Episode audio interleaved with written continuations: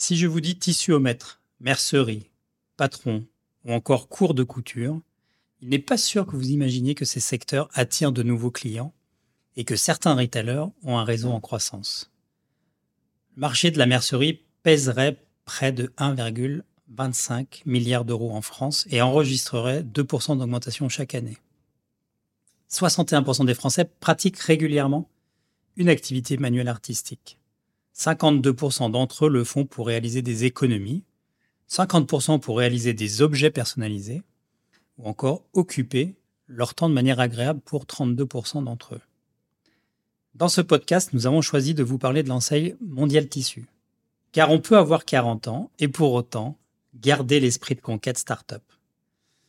L'entreprise a su rester en France le leader de son marché de la vente de tissus et de mercerie en France, redevenu tendance depuis quelques années en surfant sur les tendances de do-it-yourself, de la personnalisation, de l'upcycling et du fait. Nous allons partir à la redécouverte de cette belle enseigne, et en particulier de ce qui va nous intéresser, la volonté de mettre en application des engagements en matière de développement durable au cœur des magasins eux-mêmes.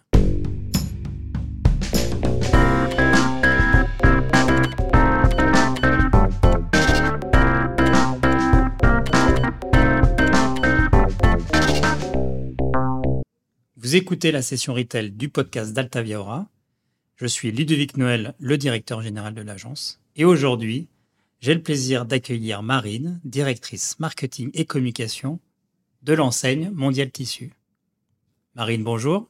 Bonjour Ludovic. Merci d'être avec nous euh, aujourd'hui. Est-ce que tu peux te présenter en, en quelques mots? D'où viens-tu? Et peut-être pourquoi les gens doivent te croire sur parole? Alors, euh, pour me présenter, je me définirais comme quelqu'un qui a allié réflexion et mise en œuvre, un équilibre de jus de cerveau et réalisation pratique. Voilà, je suis pas quelqu'un qui aime bien le premier rang et euh, voilà, je préfère être dans l'action que dans le dire. Alors, d'où je viens, c'est toujours une question à laquelle j'ai du mal à répondre. Ah oui. Parce qu'en fait, je sais jamais à quoi ça fait référence. En fait, alors d'où je viens, si c'est où je suis née, je suis née à Saint-Cloud, dans les Hauts-de-Seine. Très bien. Souvent, on fait référence aussi à la culture familiale. Et dans mon cas, c'est un mix de culture ch'ti, du côté de ma mère, et de culture euh, du Jura, du côté de, de mon père. Euh, j'ai passé la moitié de ma vie en Île-de-France. J'ai grandi dans les champs de colza et de betteraves, voilà, dans la Brie. Et puis, j'ai passé un quart de ma vie à Barcelone et un quart euh, en région Rhône-Alpes, où j'habite actuellement. Excellent. Et pourquoi on devrait te croire sur parole? Alors parce que je sais pas mentir, c'est assez simple. En fait, ça se voit tout de suite. Une bonne raison. Voilà, exactement. Très bien. On a une tradition en fait dans, dans le podcast, c'est de commencer euh, le podcast par, euh, par un peu du off avec nos, nos invités. Notamment, on, on, a une question habituelle qu'on pose à tous nos invités. Euh, Qu'est-ce qui récemment t'a le plus bluffé? Alors, on peut parler de, de retail, on peut ne pas parler de retail, hein, mais en tout cas, la news qui t'a semblé la plus décoiffante ou l'effet waouh? Que tu as ressenti alors, j'ai été bluffée euh, dans une des newsletters justement d'Altavia ah oui euh, par la présentation du concept de Fago avec son magasin euh, éco-responsable, Oui. notamment sur les matériaux qui étaient utilisés, avec voilà 60% de matière, de matière biosourcée. Alors, jusqu'au carrelage graisse et rame recyclé à 22%. Alors, ça m'a complètement bluffé en fait. Je trouve que c'est extraordinaire de pouvoir faire des points de vente maintenant avec des, voilà, des, des matières qui sont responsables. Oui, une marque euh, très euh, euh, intéressante dans son engagement et le fait que on lie les achats en fait à une action qui peuvent ensuite déclencher autour des forêts qui peuvent être replantées. Ce qui est aussi intéressant dans cet exemple de Fago, c'est historiquement une promesse d'être ce qu'on appelle maintenant les DNVP, DNVB pardon qu'on disait avant pure player, c'est-à-dire en fait je vais ne vendre qu'en ligne. Et comment euh, progressivement, bah, finalement, le, le contact avec le consommateur, le lien avec sa communauté, parce qu'ils ont une communauté autour d'eux, Tout à fait. ouais. et comment, et on va y venir pour vous, à un moment donné, le magasin peut être aussi l'endroit de dialogue, d'échange et de partage avec des communautés qu'on peut peut-être avoir en ligne, mais qui, à un moment donné, ont ce besoin de, de se rassembler. Mm. Merci pour ce partage. Effectivement, j'avais vu cette actualité. Je trouvais euh, plusieurs titres euh, intéressants que des acteurs arrivent sur ce secteur-là et qui répondent à des attentes des consommateurs Ouais, tout à fait. euh, d'avoir des preuves et pas simplement des grands discours euh, autour de la RSE, mais je crois que tu n'aimes pas trop parler de RSE. On va y venir et rentrons donc maintenant euh, dans le vif du sujet. Peut-être première question pour démarrer. Est-ce que tu peux nous présenter en quelques mots et peut-être quelques chiffres que tu as droit de communiquer sur, sur l'enseigne mondiale tissu? Alors, Mondial Tissu, tu l'as dit en introduction, à 40 ans cette année. On a ouvert une trentaine de magasins dans les quatre dernières années, ce qui fait qu'aujourd'hui, on a un réseau de 103 magasins en France. On a aussi euh, racheté une, ancienne, une enseigne belge cette année euh, donc, qui s'appelle Mondial Textile, qui est le leader belge, avec euh, 8 points de vente en Wallonie. Et on a ouvert un magasin en Allemagne en 2019. Donc on, on devient internationaux. On n'est pas encore tout à fait mondiaux, comme notre nom euh, pourrait vouloir l'indiquer. Mais en tout cas, voilà, on, on élargit euh, les frontières. Euh, on a un site web également qui est leader voilà, sur la vente de merceries et tissus en ligne. C'est une entreprise qui fait aujourd'hui plus de 1000 salariés. On a passé pas mal de caps là cette année, donc euh, plus de 1000 salariés, un chiffre d'affaires 2020 qui s'élève à 140 millions de chiffre d'affaires. Euh, et puis donc une année 2020 euh, explosive, euh, voilà, avec des ventes de machines à coudre qui ont été multipliées par deux, par exemple, voilà, sur, sur l'année. Donc x 8 en sortie de confinement et x 2 au total sur l'année. Donc c'est assez énorme. Voilà, et on est basé à Rieux, au nord de Lyon bien content d'avoir des beaux retailers effectivement dans notre dans notre région. Si je te dis que je trouve comme d'autres enseignes qui font partie du de ce que moi j'appelle le patrimoine du, du retail français, euh, que j'ai cette sensation euh, très externe hein, que Mondial Tissu fait un, comeback réussi. Est-ce que tu es d'accord avec cette analyse-là? Est-ce qu'on est vraiment en train de parler de comeback ou plus parce que ces thématiques sont un peu plus à la mode et on en parle un peu plus? Et, si tu es d'accord avec moi, est-ce que tu aurais des éléments concrets en fait de, ce comeback de l'enseigne? Alors effectivement, pour moi, c'est pas tout à fait un comeback. C'est plutôt une, évolution euh, progressive. Il y a eu un, virage qui a été pris en 2010 quand l'entreprise a été rachetée euh, par euh, Denis Lévy.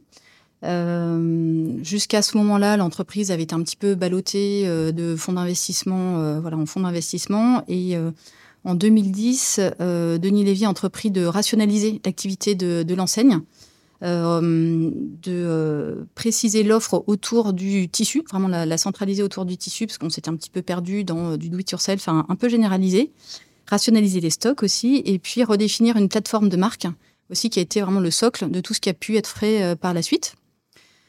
Deuxième étape pour moi dans le développement de l'enseigne, le lancement du site e-commerce en 2015. Mmh. voilà, tout le monde.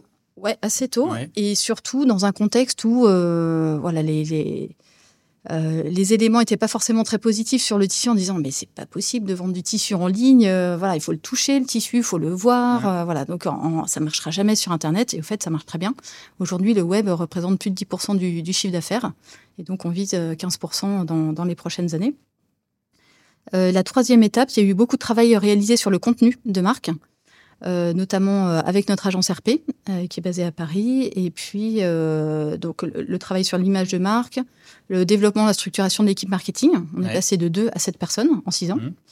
Et puis une approche aussi servicielle, expérientielle. On n'est pas juste un distributeur de tissus de mercerie, mais ce qu'on veut, c'est apporter justement un service, un accompagnement aux clients. Donc on a notamment les services de confection sur mesure et, et les ateliers qui sont les deux services principaux. Euh, et, voilà. Donc en fait, on avait déjà mis tout ça en place avant la crise sanitaire, et la crise sanitaire a permis de voilà faire exploser euh, voilà toute euh, toute l'activité et dans le bon sens du terme, hein, bien sûr. Donner un voilà, ça a été un, véritable décollage. voilà. Ça a permis de faire le booster sur ce que vous alliez bâti déjà et, construit. Exactement. Très clair. Alors votre marché, il est, à la confluence en fait de plusieurs tendances importantes hein, et lourdes dans, dans le marché. Alors, ça dépend des expressions, un do, it, yourself, euh, fait main seconde main, upcycling, développement des, communautés. Euh, comment vous arrivez effectivement à surfer sur ces différentes euh, tendances pour conserver ce, leadership? Alors pour nous déjà, les communautés, on a envie qu'elles soient online et offline. C'est vraiment très important pour nous. On voit qu'en magasin, il y a des liens qui se créent entre les clientes. Et on a voulu développer aussi les communautés euh, digitales, évidemment, sur, euh, sur les réseaux sociaux. Et pour nous, au fait, on, a envie que les communautés digitales soient pas que digitales, mais euh, viennent bien en magasin. Donc, on, fait énormément la promotion des ateliers, par exemple, en magasin. Et on, a travaillé vraiment sur du, sur du contenu de marque. avec bah, notamment des tutos, voilà, des ateliers thématiques aussi. Euh, donc on, a quand même un programme qui est assez, euh, assez développé avec euh, aussi enfin voilà, le, fait de promouvoir le hum, durable, donc le, lavable par rapport au, jetable. Donc on a voilà, pareil, tout plein de, tout plein de tutos. les ateliers spécifiques en magasin, on en reparlera peut-être, les ateliers recréation. Voilà. On parlera de ça. Et, euh, et, voilà, et on en propose aussi euh, d'utiliser les machines en libre service en, en magasin. C'est un peu comme le concept du bricolage où on va pas forcément s'acheter euh, l'outil qu'il faut pour tel projet, mais on peut louer, mutualiser les, les outils. Donc ça, c'est aussi un, un, point important de, de notre approche de, de, développement durable. Ouais, très clair. Et bah, rentrons peut-être sur quelques, je trouvais, éléments un peu représentatifs de ce que vous êtes en train de mener typiquement l'atelier, pour que nos auditeurs mm. comprennent, c'est véritablement des clientes qui viennent pour un moment donné, elles ont réservé un créneau. Et on a là, euh, effectivement, des, des, personnes, euh, je crois, de, de, l'équipe. Peut-être que vous avez parfois des, des clientes expertes et, et, qui ont envie aussi de donner des cours, mais en tout cas, voilà, on se retrouve dans le magasin et on passe mm. un temps ensemble pour être en capacité de, de faire euh, une intervention, une création, je ne sais pas comment on peut appeler ça. Tu peux décrire un peu le. Ouais, l'atelier, c'est à la fois un service et un espace. Euh, donc il y a cette, euh, cet espace atelier où on a une grande table avec des machines à coudre qui sont euh, de, différentes, différentes gammes en fonction un peu de, ce que la cliente veut utiliser. Et donc on a des ateliers de 2 heures ou 3 heures systématiquement chaque semaine en magasin. La cliente peut s'inscrire sur le site ou, ou en magasin. Elle peut prendre aussi une carte d'abonnement pour 5 sessions ou, 10 mmh. sessions. Mmh. Et euh, c'est un accompagnement, la base de nos ateliers, c'est un accompagnement à projet personnel. Donc ça veut dire que chacun vient avec son propre projet et l'animateur ou l'animatrice de l'atelier va aider chaque personne à réaliser son projet. Donc ça, c'est le programme de base. Et après, on fait des ateliers euh, thématiques comme les ateliers euh, recréation ou des ateliers individuels ou, des, ou du libre service dans cet espace atelier. Il y a plein de formules possibles c'est assez riche et bah, en fonction des besoins finalement de, vos clientes. Et ce qui est intéressant, c'est que finalement, euh, vos mètres carrés, vos espaces de magasin sont autant utilisés pour être en capacité effectivement de mettre en avant et de proposer des produits que de, ramener une communauté autour de vous et d'être un, espace de service, autant qu'un espace de commerce finalement. Oui, exactement. On pense les magasins plus comme des lieux de vie que comme des lieux de distribution. En fait, on veut vraiment établir un contact avec le client on est complètement dans cette notion euh, d'accompagnement du client. Euh, voilà, chaque client vient avec un projet et euh, on va essayer de l'accompagner pour qu'il puisse réaliser au mieux son, projet. Donc à nous d'être créatifs dans l'accompagnement de chaque client et on s'adresse vraiment à tous les clients, que ce soit un client qui ait peu de budget, beaucoup de budget, qu'il ait envie de faire par lui-même, donc avec les ateliers ou parce qu'il sait déjà, ou qu'il veuille faire faire sa décoration sur mesure. On va pouvoir l'accompagner, lui proposer toutes, toutes les solutions possibles. Et du coup, accepter qu'il y ait des mètres carrés qui ne soient pas forcément dédiés à l'aspect marchand, mm. ben, ça, j'imagine aussi des décisions à un moment donné pour un retailer qui se dit euh, qu'il y a souvent des KPI en mode de euh, chiffre d'affaires au mètre carré, etc.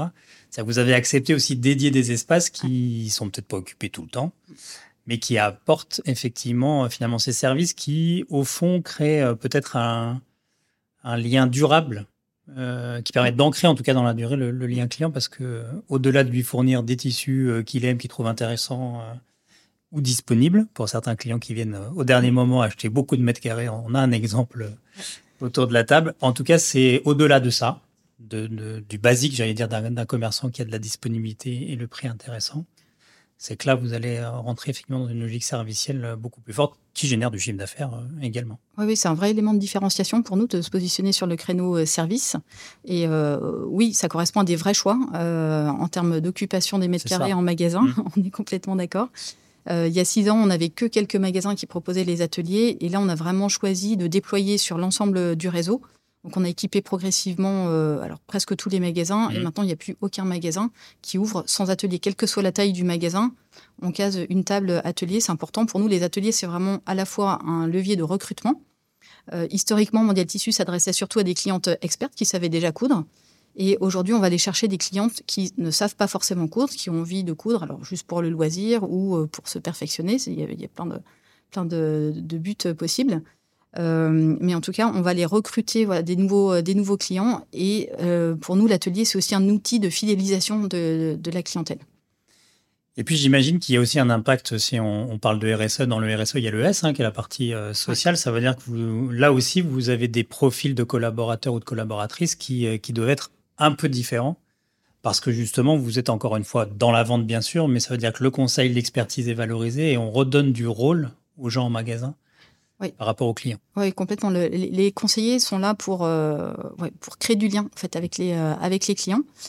Euh, et ouais, tu fais bien de souligner le, le, S parce que dans la politique RSE qu'on n'a pas, on va y effectivement, voilà, on, on, insiste beaucoup. Alors c'est plus du côté RH, ça va peut-être moins euh, en magasin, mais euh, on est très sensible au S de, de, RSE. On travaille beaucoup avec des associations, notamment une association d'insertion qui est en Rhône-Alpes, hein, qui est basée à Bourg-en-Bresse, avec qui on fait un, un programme un peu multiple. D'accord. Euh, on, on, travaille avec euh, cette, cette as association d'insertion euh, pour la commande de proto, par exemple le prototype pour les shooting modes. Donc c'est l'atelier de couture en insertion qui nous réalise nos, nos prototypes pour les shootings.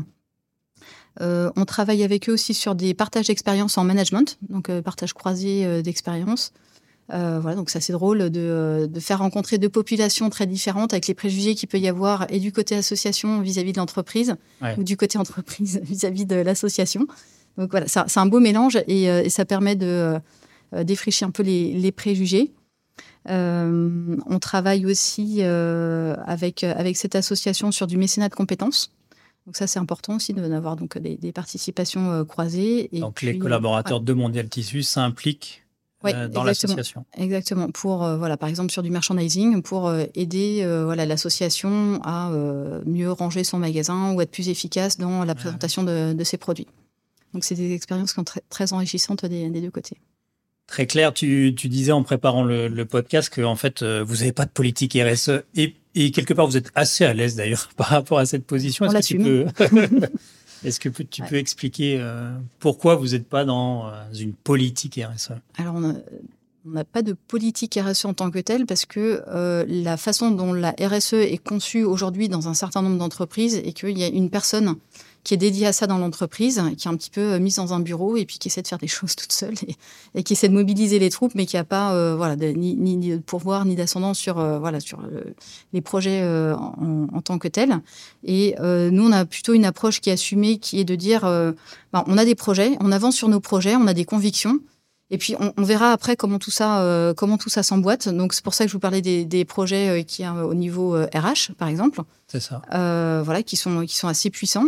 On a aussi des projets côté euh, magasin avec le fait de changer les éclairages pour passer sur de l'éclairage LED, qu'on saut. voilà, on a, on a, aussi des programmes un peu QVT en entreprise avec voilà favoriser le sport et qui est pris en main par des, des salariés eux-mêmes. Donc il y, y, a tout ça qui se met un petit mmh. peu euh, un petit peu en place et puis euh, côté euh, marketing évidemment tout enfin ce dont je vous ai parlé avec bah, à la fois les, les, ateliers en libre service, le fait de promouvoir des, du, du, recyclage, on, on, fait beaucoup mmh. de tutos sur l'upcycling.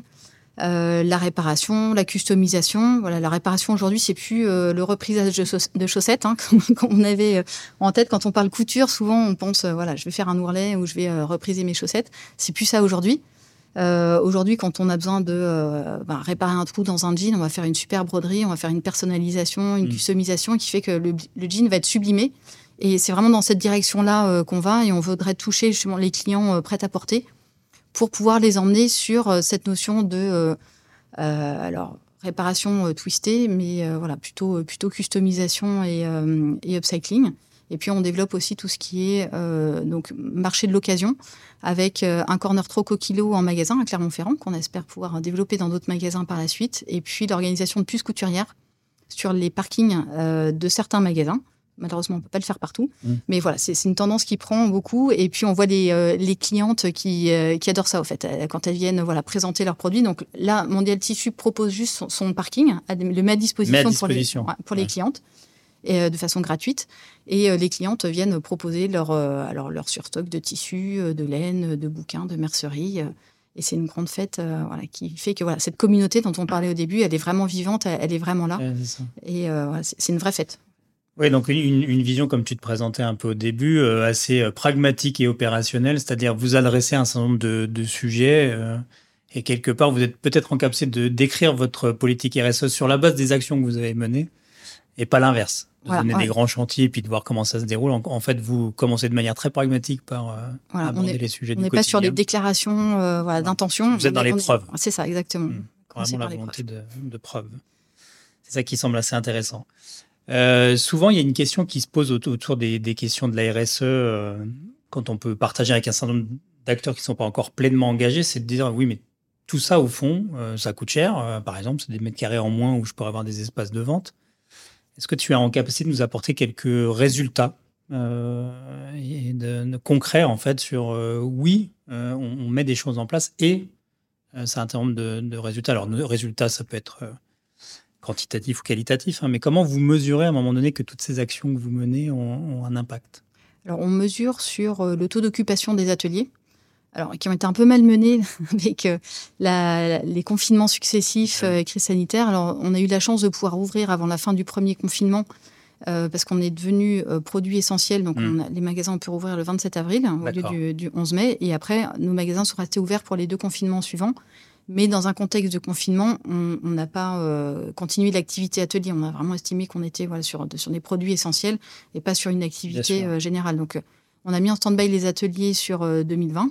Au-delà de ça, en fait, en 2019, on peut dire, on a formé 15 000 personnes dans les ateliers. Donc, ce qui, est un, très beau score. Et on voit que on, le mesure plus sur l'aspect qualitatif des retours des, clientes et voilà, de l'engouement qu'il peut y avoir autour, des ateliers. Est-ce que c'est aussi, euh, on, parle assez peu de digital là aujourd'hui ensemble, mais euh, j'imagine que ces communautés qui existent en fait euh, en magasin et qui prennent une existence magasin parce qu'on a croisé telle ou telle personne. Est-ce que là aussi, en termes d'impact, ça permet d'avoir des commentaires sur vos réseaux sociaux qui mettent en valeur en disant Waouh, j'ai fait l'atelier, un tel machin, il y a telle action qui se passe à Clermont-Ferrand. Enfin, comment vous voyez aussi les commentaires et peut-être l'opinion sur la partie digitale euh, évoluer? Est-ce que ça, ça, peut se mesurer, ça aussi. Oui, alors on le voit bah, en fonction des postes, euh, voilà, les, commentaires que peuvent faire les, clients. Ce qui est drôle aussi, c'est euh, quand on fait un, un poste pour annoncer l'ouverture d'un magasin, on fait un petit peu de teasing un mois avant, on dit bon, on va ouvrir un nouveau magasin, devinez où Et alors là, c'est génial parce qu'au fait, on a plein de commentaires euh, de tous les clients. Et tu as la liste des, villes où il faut que tu ouvres. C'est ça, exactement. Déjà, c'est une bonne source d'information. Et puis souvent, on a des commentaires des clientes qui disent ah mais c'est génial, à tel endroit, euh, les vendeuses sont top. Euh, et puis on le voit vraiment quand on va en magasin, il y a des, donc des vrais liens qui se, qui se créent entre les équipes de vente et les, et les clientes qui se connaissent par leur prénom, alors qui se faisaient la bise. Alors maintenant, je sais plus mais euh, voilà, il y, a des vrais liens qui, euh, qui se tissent et on peut le mesurer, effectivement, on le voit sur les réseaux sociaux. au sens euh, de nos commerçants qu'on a dans nos quartiers, par exemple, où on, peut créer un lien, une affinité particulière. C'est une pratique passion, en fait. la couture, c'est ça qui est super, c'est que voilà, c'est au-delà de toutes les catégories CSP, au-delà de tous les budgets. En fait, c'est vraiment le, la, la, joie de pouvoir créer de ses propres mains, de pouvoir réaliser quelque chose. Et ça, c'est une joie qui, se partage, qui se transmet euh, à la mmh. fois entre les, clientes et avec les équipes de vente. Est-ce que vous utilisez aussi des influenceurs? Parce qu'on parle beaucoup sur la partie digitale. là, j'imagine que dans ce secteur d'activité, vous avez le, choix, euh, effectivement, des différentes euh, personnes qui peuvent porter aussi des actions, je pense en live notamment. Oui, oui. Alors, on, a beaucoup surfé sur Coups Humains, l'émission qui malheureusement n'existe plus sur euh, sur euh, M6, mais qui était un peu le top chef de, la couture, pour ceux qui connaissent pas, et euh, qui a eu un véritable retentissement pour le marché de la couture. voilà, on, voyait en, diffusion d'émissions, on était sur du plus 20%. En fait, c'était assez, assez fantastique. Et on a beaucoup travaillé avec les personnes qui ont participé aux, émissions. Et on travaille donc avec un certain nombre de ces personnes-là, à la fois pour des lives ou pour des tutos ou pour réaliser des, des vêtements. Euh, donc on leur envoie du tissu ou des patrons. J'ai visionné euh, quelques vidéos parce qu'on peut mm. faire du replay aussi. Oui, tout à fait sur, euh, sur C'est assez impressionnant. vraiment très impressionnant de voir à quel point cette communauté est en action, partage, parce qu'on est dans cette notion aussi de toujours de trucs et astuces, de manière de faire. Ah, D'accord, présenter comme ça. il y a toujours plusieurs façons de faire aussi. Oui, c'est ça, c'est assez. J'ai découvert en, en parcourant vos vidéos un monde que je ne connaissais pas encore. Euh, revenons au magasin et, peut-être une, toute dernière question, c'est de se dire bon, euh, vous, êtes un, un, retailer avec plusieurs magasins. Est-ce qu'à un moment donné, vous donnez aussi la liberté entre ce qui est euh, peut-être drivé, mené effectivement à l'échelle, je ne sais pas comment appeler ça, de la direction, mais comment les magasins eux-mêmes peuvent arriver effectivement à s'emparer d'éléments, notamment sur notre thématique aujourd'hui qui est la RSE oui, alors les magasins peuvent s'emparer de cette thématique surtout par les ateliers, euh, parce que c'est là où ils vont, pouvoir faire la promotion euh, des ateliers en magasin, recruter pour, euh, pour ces ateliers, ceux qui connaissent bien voilà, leurs clientes, et ils peuvent aussi ouvrir de nouveaux ateliers spécifiques. Donc ils ont vraiment la main là-dessus pour, pour développer les ateliers et, et, ils le font en général. c'est ça. Dernière question, on est dans une géographie du retail qui évolue un petit peu entre historiquement des magasins en périphérie et puis là on voit des grands retailers euh, des décathlons euh, et un certain nombre de marques qui investissent l'urbain. Je crois que vous n'êtes pas non plus insensible effectivement à la, la présence euh, finalement, appelons ça de la proximité, ou en tout cas là où sont où habitent effectivement les clients. Comment vous gérez ce côté retrouvé peut-être sur des espaces alors plus petits, mais ce côté urbain, et je crois que récemment effectivement ça fait partie du développement. Oui, oui. Alors historiquement, euh, on est plutôt dans, les ZAC, hein, dans, les zones d'activité en périphérie euh, des villes. On a des magasins qui sont d'une surface euh, moyenne à peu près de 800 mètres carrés, donc c'est quand même des gros, mmh. des gros magasins. et on cherche à réduire progressivement la taille, la taille de ces magasins. Là, on est capable d'ouvrir des, magasins de 450 mètres carrés. Dans, des zones peut-être un petit peu plus petites ou plus proches de, de centre-ville. Et, au fait, euh, donc on, s'est autorisé, effectivement, on réfléchit beaucoup sur la dimension euh, centre-ville. On voit bien qu'avec les ateliers, il y a un vrai intérêt à être plus proche des, euh, consommateurs. Et on a ouvert récemment, donc en mars 2021, hein, au centre de Paris, rue du Commerce. Et, donc, on est, très fiers. C'était notre, notre centième magasin depuis, depuis le temps qu'on attendait d'ouvrir à Paris intramuros. Euh, voilà, pour euh, entre autres nos amis journalistes. Ben oui. voilà, c'était assez important voilà, de pouvoir présenter un magasin euh, centre-ville et de ne pas avoir à franchir le périph. Parce qu'on a, on a installé tout autour de, Paris, mais voilà, notre magasin parisien permet d'être au cœur de Paris. Et c'est une, belle réussite. On a un magasin qui fait 320 mètres carrés, plus l'espace atelier, parce qu'on a vraiment tenu à avoir un espace atelier. Et c'est là où on fait le plus d'ateliers, en fait. On a vraiment des ateliers presque en continu, hmm. les ateliers euh, à la demande, à la carte. Et euh, ça peut être euh, le soir après la fermeture du magasin, ça peut être aussi le dimanche matin. Donc voilà, le, magasin est un vrai espace de vie. Eh bien, merci beaucoup pour ce témoignage et puis des éléments très concrets aujourd'hui sur vos actions autour de, cette belle enseigne et, longue vie et bon développement à Mondial Tissu, effectivement. Marine, sur quels réseaux sociaux on peut te suivre? Alors, sur, euh, donc Mondial Tissu est présent sur Facebook, Instagram, Pinterest et LinkedIn. voilà. On a presque tout. Presque tout. Euh, de mon côté, je vous invite également à suivre euh, l'agence Altaveora sur nos réseaux sociaux LinkedIn et Instagram. Si vous avez aimé ce podcast, n'hésitez pas à en parler autour de vous. Ce podcast est créé par Altaviora et son agence euh, digitale JetPulp. Il est produit par la société Little Bird. Petit coucou à JS. On se retrouve bientôt pour un épisode d'une session retail ou d'une session digitale. Merci de nous avoir écoutés et à très vite.